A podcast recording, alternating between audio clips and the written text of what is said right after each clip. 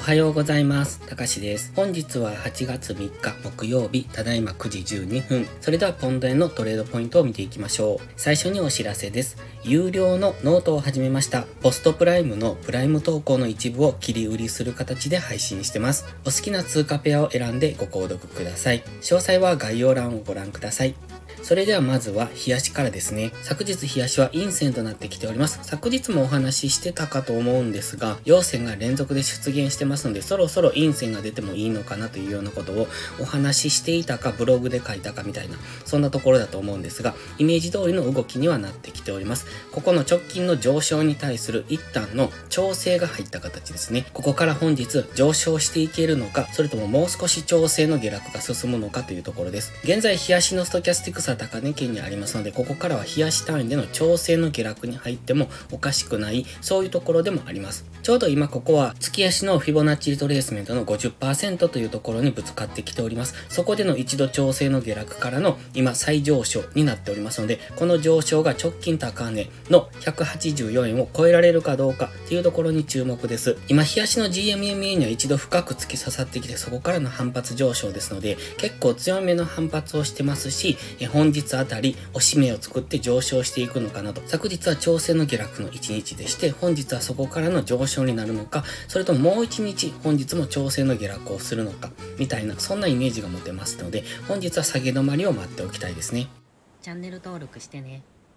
では4時間足です。冷やしのストキャスティクスはすでに高値圏にありましたが、4時間足のストキャスティクスは安値圏からゴールデンクロスをしておりますので、ここからの上昇の可能性を考えておきたい。ただ、フィボナチリトレースメントをこの直近の上昇に当てているんですけれども、23.6%付近で昨日は反発してきております。まだ23.6%は到達していませんが、大体そのあたりでの反発となっております。昨日のこの長い下髭っていうのは意識されてくると思います。ここ、ここですね。この長い下髭の陽線は意識されてくると思いますので、その辺は注目しておくといいと思います。ただ、もうちょっと下落する可能性もあるなと思ってまして、23.6%はちょっと押しが浅いのかなと思いますので、もしもう一段下落してくるのであれば、この辺ですね。1時間足の目線切り替えポイント、そしてフィボナッチリトレースメントの38.2%のある、このあたり、180円の後半ぐらいですね。そのあたりまでの下落っていうのは考えておいた方がいいかもしれません。ここのところを見てますと、昨日は長い下髭陽線で反発はしてますが、その後、上髭を出しておりますので、現在地付近でのレンジになる可能性ですね。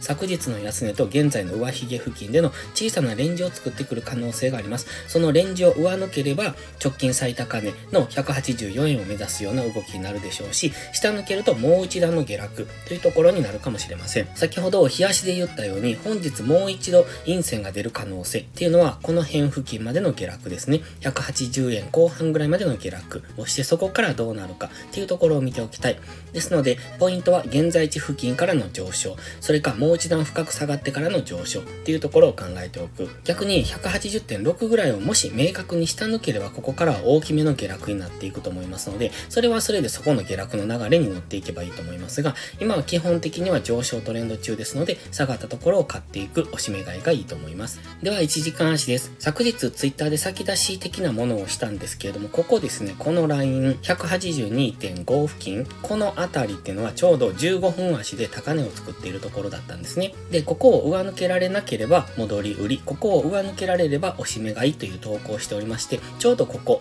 このラインですね、ここからの下落、えっ、と、それを投稿していたのが多分この辺で投稿していたんですよ。その後一度上昇してきて、その節目となるポイント近くまで上がってきたんですが、綺麗に下落してきております。で、その後追加でツイッターは投稿しているんですが、その下落はあまり欲張らない方がいいですねと言ってます。というのも、今現在上昇トレンドだって言いましたよね。日足で上昇トレンド中ではありますし、えっと、4時間足でも今は上昇トレンドに入っていく GMMA でサポートされる。ちょうどここ、4時間足の GMMA がここに走っているんですよ。ということは、今1時間足の GMMA と4時間足の GMMA で抑えられている、その挟まれている状態なんですね。ですので、こうやって値動きが小さいのと分かりにくい動きをしているんですが、基本的には15分足では下落トレンドを作っておりますので、その下落トレンドを崩すのが昨日の先出しのポイントだったというところです。で、そこを崩してこれれば上昇していったんですが、結果的には崩せなかったですよね。昨日のここの下落とかも見ても分かりますけれども、